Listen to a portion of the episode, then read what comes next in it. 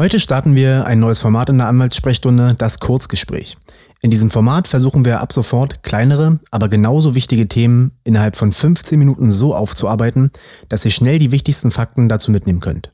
Das erste Kurzgespräch führe ich mit meinem Kollegen David Herz zum Thema Google-Bewertung und Co., was ist erlaubt und was ist verboten. Herzlich willkommen in der Anwaltssprechstunde, dem Rechtspodcast der Buse Herz Grunds Rechtsanwälte. Mein Name ist Norman Buse und ich spreche hier mit interessanten Leuten über aktuelle Fälle und spannende Rechtsfragen. Du bist Unternehmerin oder Unternehmer, Person des öffentlichen Lebens oder hast einfach nur Interesse am Recht? Dann bist du hier genau richtig.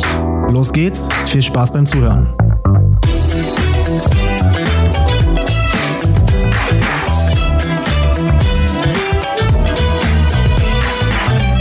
Grüß dich, David. Hallo, Norman. So, wir sprechen heute über ein Thema, was viele Unternehmerinnen und Unternehmer immer wieder betrifft, nämlich was kann ich gegen negative Bewertungen im Internet tun? Sehr schön. Vielen Dank für die Einladung. Ja, gern. Ausgangspunkt und äh, na, darum haben wir es jetzt auch aktuell gemacht. Ähm, dieses Thema ist äh, ja ein Berufungsverfahren, was wir kürzlich am Kammergericht in Berlin hatten, wo ja äh, zur spannenden Frage endlich mal Stellung genommen wurde vom, vom Obergericht, äh, nämlich wie es mit einer bloßen Sternebewertung ohne jeglichen Inhalt umzugehen. Ja, das heißt, ja. folgt daraus der unwahre Eindruck, dass ein Kundenverhältnis vorhanden war und ähm, mit dem Ergebnis, dass es dann möglicherweise eine Persönlichkeitsrechtsverletzung ist und der Stern, die Bewertung zu löschen ist oder nicht. Ja, das war lange umstritten. Ja, das mhm. Kammergericht hat leider zu Ungunsten der Betroffenen entschieden und gesagt, mhm. nein, der Stern ist als solcher grundsätzlich hinzunehmen. Es ist eine zulässige Meinungsäußerung, die zwar in das Persönlichkeitsrecht eingreift, aber nicht rechtswidrig ist. Was sagst du dazu? Ja, für mich nicht nachvollziehbar, weil ähm, ich finde, in einer Bewertung auch ohne Kommentar äh, ist auf jeden Fall, also dadurch entsteht auf jeden Fall der Eindruck, dass dann Kundenverhältnis bestand. Also wenn ich von einem Unternehmen äh, eine Bewertung lese, dann gehe ich immer davon aus, dass das auch tatsächlich ein Kunde war und der jetzt nicht einfach nur eine Bewertung abgibt, weil er das Unternehmen als solches vielleicht schlecht findet, ohne Kunde gewesen zu sein. Ja, deswegen ja. für mich ist es nicht nachvollziehbar. Der Senat hat gesagt, dass man das nicht allgemein auf jede Konstellation so übertragen muss. Ja, bei uns war es so in dem Fall, dass das Unternehmen recht groß war und hier das Unternehmenspersönlichkeitsbetroffen, äh, Unternehmenspersönlichkeitsrecht betroffen war, mhm. nicht das allgemeine Persönlichkeitsrecht von einer natürlichen Person. Ja, mhm. es ist durchaus möglich, dass man das in anderen Konstellationen anders entscheidet. Aber für uns war es natürlich trotzdem schade. Wir haben gehofft, dass jetzt mal dann da eine Entscheidung zugunsten der ähm, ja, betroffenen Unternehmen getroffen wird was dann nicht so ist. Die schriftlichen ja. Urteilsgründe liegen noch nicht vor. Man muss sehen, was dann da nochmal drin steht. Vielleicht wird es auch irgendwann vom Bundesgerichtshof mal geklärt. Kann man nur hoffen.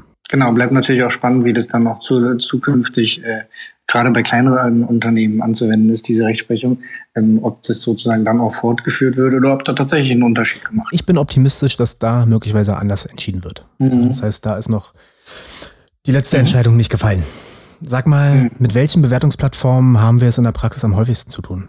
Ähm, wir haben es in der Praxis in der Regel mit Bewertung von Google, Yameda, Facebook und Kununu zu tun, aber im Schwerpunkt äh, würde ich sagen Google und Yameda. Einfach weil diese Plattformen einfach, äh, einfach die größte Bedeutung haben. Ja, würde ich auch sagen. 90 Prozent Google, oder? Ja. Und der Rest, die restlichen 10 Prozent dann ja. Yameda, Facebook und Kununu. Genau. Sag mal, wann ist eine Bewertung zulässig und wann nicht? Also eine Bewertung ist nicht zulässig, wenn es sich um eine sogenannte Fake-Bewertung handelt. Sprich, äh, da suggeriert jemand, dass ein Kundenkontakt bestand, dabei bestand kein Kundenkontakt. Ähm, der zweite Punkt sind die, die unwahren Tatsachenbehauptungen. Sprich, wenn Dinge behauptet werden, die nicht der Wahrheit entsprechen. Tatsachen sind Dinge, die dem Beweis zugänglich sind, anders als Meinungen. Meinungen sind äh, ja, zeichnen sich durch eine persönliche Stellungnahme auf und sind gerade nicht dem Beweis zugänglich. Und unwahre Tatsachen darf man eben nicht behaupten. Genau, ja. So. Unwahre Tatsachen und Tatsachen, die man auch nicht beweisen kann. Genau. Das heißt, dass wenn ich etwas äußere, wo ich keine Beweismittel für habe, weil es kein Dritter gehört hat zum Beispiel, weil es keinen schriftlichen Vertrag gibt, keine Unterlagen, und ne, dann darf ich es auch nicht tätigen, weil sonst kann der andere mich genau. Unterlassungsanspruch nehmen und das, das ist dann nicht schön. Ja, das heißt, und ich darf natürlich auch nicht äh, einfach eine Formalbeleidigung äußern. Genau, das heißt, wir haben einmal Fake-Bewertungen, wenn kein Kundenkontakt vorhanden ist, aber mhm. dass, dass sozusagen dieser Eindruck erweckt wird, das ist unzulässig. Unwahre Tatsachenbehauptungen oder nicht erweislich wahre Tatsachenbehauptungen sind unzulässig. Und Meinungsäußerungen, wolltest du ja gerade schon andeuten, sind genau. grundsätzlich zulässig, außer Außer bei Formalbeleidigung, sprich, wenn nicht mehr die Auseinandersetzung in der Sache im Vordergrund steht, sondern nur die Herabwürdigung des Gegenübers. Und das äußert sich dann eben typischerweise durch diese klassischen Ausdrücke. Genau, Vulgärbegriffe, Beleidigungen, äh, die man auch im Volksmund mhm. sieht. Wobei man sagen muss, dass die Hürden für eine Formalbeleidigung nach höchstrichterlicher Rechtsprechung sehr, sehr hoch sind. Ne? Genau. Wenn's, nur wenn es keinerlei tatsächliche Anknüpfungspunkte dafür gibt für die, für die Kritik, dann kann man irgendwann darüber nachdenken, dass es eine Formalbeleidigung ist. Aber genau, ist schon weil, es sonst, weil es sonst ja immer heißt, dass die Formalbeleidigung trotzdem Ausdruck der subjektiven Empfindung ist. Genau, und die kann halt, eine Meinung kann halt auch sehr, sehr harsch formuliert sein. Ne? Mhm. Also dass die, die Hürden an eine Schmerkritik oder Formalbeleidigung sehr, sehr hoch sind. Zu Recht, ja. weil Meinungsfreiheit schon ein sehr, sehr wichtiges Gut in der Demokratie ist. Absolut. Macht es aus deiner Erfahrung mehr Sinn, gegen den Verfasser der Bewertung vorzugehen oder gegen den Portalbetreiber? Wenn wir davon ausgehen, dass wir den Verfasser kennen, dann macht es mehr Sinn, gegen den Verfasser vorzugehen, weil äh, man gegen den Verfasser einen unmittelbaren Anspruch auf Unterlassung hat, wenn er eine Rechtsverletzung begeht, während der Portalbetreiber ja nur Abkenntnis der Rechtsverletzung haftet. Es gibt natürlich auch Fälle, äh, also der, der Bewert, die Bewertungsplattform ist in Anführungsstrichen leichter in Anspruch zu nehmen, ähm, weil da eben formalisierte Prozesse herrschen, wie man dort mit Bewertung umgeht. Bei Verfassern ist es oft so, dass die Abmahnung dann einfach ignoriert wird. Klar kann man dann Klage erheben, aber am Ende des Tages ist es immer eine Einzelfallentscheidung, gegen wen man vorgeht, auch mit wem man es zu tun hat. Ähm, ja, genau. Und genau, man muss ja auch wissen, wer es genau. ist. Ja, weil viele Fälle genau. sind anonym und da kann man, hat man gar keinen, gegen die man genau, absolut. de facto tatsächlich vorgehen kann. Ja, und ne, zu den, zu den Host-Providern, also zu den, zu den Bewertungsplattformen, muss man natürlich sagen, dass wenn man diese Löschungsaufforderungen macht, man schon sehr, sehr ausführlich vortragen muss, warum das hier mhm. unwahr ist. Ne, natürlich ist es so, dass man nicht, nicht zwingend beweisbelastet ist, aber man muss so gut vortragen, dass für den Portalbetreiber das auf den ersten Blick sozusagen erkennbar mhm. ist, warum das rechtswidrig ist. Nur dann haften die dafür und nur dann müssen genau. die das Stellungnahmeverfahren Einleitung, äh, einleiten.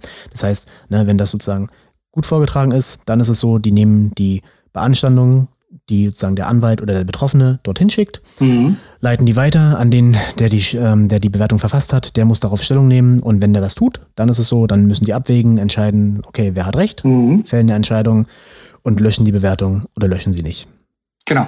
Und wenn man dann, wenn sie dann die Bewertung nicht löschen und man der Ansicht ist, dass aber ein Löschungsanspruch besteht, dann muss man äh, schauen, dass man sehr sauber gearbeitet hat, dass man diese Provider-Haftung auch wirklich ausgelöst hat, weil sie im ersten Schritt eben nicht haften. Und wenn man dann aber Klage oder eine einseitige Verfügung beantragt, ähm, dann muss man ja sich sicher sein, dass der Portalbetreiber tatsächlich auch haftet. Ne? Da muss man eben, wie du schon sagst, man muss äh, sicher sein. Der, Ne? Genau. Man, muss, man muss gut vorgetragen haben, ausführlich vorgetragen mhm. haben und man muss schnell sein. Ja? Weil ja. eins ist halt auch klar, umso geschäftsschädigender die Bewertungen sind, desto schneller muss sie raus. Ja. Und wenn man ja nicht schnell gehandelt hat, dann kann man keine einstweilige Verfügung, also keinen Eirechtsschutz in Anspruch nehmen und dann muss man klagen und das kann dann sehr, sehr lange dauern. Ja, das heißt, in der Regel ist es so, man sollte gucken, dass man innerhalb eines Monats. Manche Gerichte sind da nicht ganz so streng. Ähm, manche sagen auch, man hat fünf Wochen Zeit, aber Abkenntnisnahme von der Bewertung, dass mhm. man schnell dagegen vorgeht und dann sich diese Möglichkeit des Eilrechtsschutzes offen hält. Absolut, ja. Welche Ansprüche hat man ähm, gegen den Portalbetreiber und welche Ansprüche hat man gegen den Bewertenden? Gegen den Bewertenden hat man einen Anspruch auf Unterlassung und auf Löschung der Bewertung, also Beseitigung und Unterlassung. Und ähm, natürlich auch einen Schadensersatzanspruch bezüglich der entstandenen Rechtsverfolgungskosten. Und gegen den Portalbetreiber hat man auch einen Anspruch auf Löschung, aber da eben nicht ähm, in Bezug auf die Anwaltskosten, die bis dahin entstanden sind, weil äh, der Portalbetreiber als, ähm, als Hostprovider nur ab Kenntnis der Rechtsverletzung haftet, aber nicht vorher. Sprich, es gibt keine, äh, wie ja eine Zeit lang im Gespräch war, ein Upload-Filter, äh, dass diese Informationen tatsächlich gesichtet werden müssen, ob die genau. rechtmäßig sind oder nicht, sondern äh, der Portalbetreiber haftet eben erst ab Kenntnis. Genau, erst dann, wenn eine Prüfpflicht verletzt ist, das heißt, mhm. man hat es gemeldet und er hat es nicht oder nicht rechtzeitig geprüft. Ja, oder kommt zum falschen Ergebnis der Prüfung, dann, mhm. dann haftet er auch und kann auch Unterlassung in Anspruch genommen werden. Aber wie gesagt, nicht auf Schadenssatz. Ja. Du, dann lass uns doch mal ein paar Beispielsfälle aus unserer Anwaltspraxis ähm, ja, darlegen, ich würde einfach anfangen, ja, einen Fall nennen und dann mhm. kurz sagen, warum das so unzulässig war. Die erste Sache ähm, ist eine Google-Bewertung gewesen. Mhm. Da war es so, dass die Mandantin ein Vermittlungsportal für Yachten und Boote betrieben hat und eines Tages festgestellt hat, dass ja, folgende Rezension vorhanden war. Ich zitiere mal ganz genau. Mhm. Selten so einen schlechten Service gehabt, auf gar keinen Fall hier buchen, lieber direkt vor Ort was raussuchen. Diesen Mittelsmann kann man sich wirklich sparen. Ja? Mhm. Da war es dann so, ne, das ist eine Mischung aus Meinungsäußerung und Tatsachenbehauptung. Schwierig. Ja, aber der Kunde ähm, war tatsächlich kein Kunde. Ja, das war, mhm. da war der Mandant sich recht sicher. Ja, ähm, er war der Auffassung, dass es eine fingierte Bewertung ist, die mutmaßlich vom, vom Konkurrenten ähm, mhm. kam. Ja, wir haben das entsprechend so vorgetragen im Löschungsverfahren. Mhm. Google dazu aufgefordert, ähm, die Bewertung zu löschen und die haben es dann auch gemacht. Mhm. Wäre das hier ein Kunde gewesen, dann wäre es schon ja, zulässig wahrscheinlich. Ne? Ja, dann sind das ne, schlechter Service, klare Meinungsäußerungen, auf ja. keinen Fall hier buchen. Ähm, Mittelsmann kann man sich wirklich sparen. Klassische Meinungsäußerung. Ja, hätte man sonst nichts gegen tun können. Ja. Was hast du denn für einen Fall? Ich habe einen Fall, also man, der Mandant betreibt eine Bar, die im Wesentlichen von Touristen aufgesucht wird, in der Nähe fußläufig von Gudam. Und äh, da hatte jemand für seinen 30. Geburtstag ein Separé gebucht für äh, mehrere Personen. Und da gab es anfangs Schwierigkeiten bei der Reservierung. Und als sie dann dort ankamen, war diese Separé stand nicht bereit. Und dann mussten sie eine langere Zeit warten. Und ähm, am Ende des Tages wurden sie dann irgendwo hingesetzt, aber jedenfalls nicht in ein Separé. Und das hat den Gastgeber so geärgert, dass er äh, seine Gäste dazu in Anführungsstrichen angestiftet hat, schlechte Bewertungen zu verfassen, wo dann eine Vielzahl von ähm, unwahren Tatsachen behauptet wurden. Zum Beispiel ähm, solche Äußerungen wie Getränkepreise werden doppelt eingebucht, auf unserer Rechnung standen Getränke, die wir nicht bestellt hatten, oder äh, wer sich beleidigen lassen will, ist hier genau richtig. Und ähm, im Ergebnis waren es dann sechs Bewertungen, je ein Stern, wo eine Vielzahl von Tatsachenbehauptungen drin waren, die wir dann eben angegriffen haben. Wir haben dann Google zur Löschung aufgefordert. Ähm, Google hat, ähm, war der Ansicht, dass äh, diese, dass es sich aber um wahre Tatsachen handelte und ähm, deswegen haben wir dann eine einseitige Verfügung beantragt und die dann auch bekommen. Und dann wurden fünf von sechs Bewertungen gelöscht. Aber im Wesentlichen hatten wir eben in Anführungsstrichen hier das Glück, dass hier Tatsachen behauptet wurden und die Beweislast eben hier bei dem Äußernden, also den Bewertenden lag. Äh, und dadurch, dass Google ja keinen Zugriff darauf hatte, auf diese Informationen, äh, konnten die natürlich auch nicht nachweisen oder beziehungsweise äh, die Stellungnahmen haben da jetzt, war nicht so ergiebig, dass das wirklich beweisbar waren, diese, diese Tatsachenbehauptung und am Ende des Tages wurde dann, mussten die Bewertungen dann eben rausgenommen werden. Okay. Ich würde noch eine Kununu-Bewertung vorstellen. Kununu ist mhm. eine Bewertungsplattform, wo Arbeitgeber ja, von Arbeitnehmern bewertet werden können oder Arbeitnehmerinnen. Und da mhm. war es so, die Mandantin war ja in der Immobilienbranche tätig und musste mhm. dann eines Tages eine anonyme Bewertung lesen, die wie folgt lautete, unter anderem wie folgt lautete, da waren noch verschiedenste Äußerungen drin, die auch angegangen wurden und auch dann teilweise gelöscht wurden. Die ich hier nennen will, war wie folgt. Die Bezahlung ist unterdurchschnittlich, sonstige monetäre oder nicht monetäre Leistungen sind nicht vorhanden. Ja? Mhm. Zeigt, hier ist der zwei Sätze. Erster Satz ist unterdurchschnittlich, mhm. steht, wird da mhm. gesagt, das ist eine klare Meinungsäußerung, das, das ist nicht zu beanstanden, das ist einfach Geschmackssache oder, oder quasi ne, persönliches Empfinden. Mhm. Aber sonstige monetäre oder nicht monetäre Leistungen, ob die vorhanden sind oder nicht, das ist beweisbar. Ja, das mhm. ist richtig oder falsch. Klar.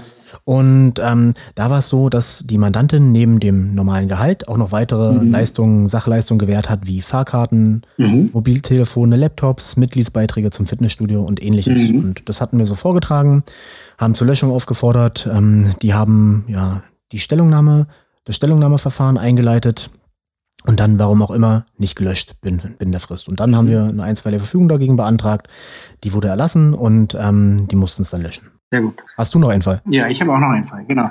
Ähm, also meine Mandantin hatte, hat eine Sprachschule ähm, als für Deutsch als Fremdsprache in einem kleinen Ort in Süddeutschland und äh, dort hat eine zweite Sprachschule aufgemacht und ab dem Tag, wo diese, diese Konkurrenz da am Markt war, ähm, sind dann eine Vielzahl von negativen Bewertungen aufgetaucht, alle unter äh, immer verschiedenen Pseudonymen.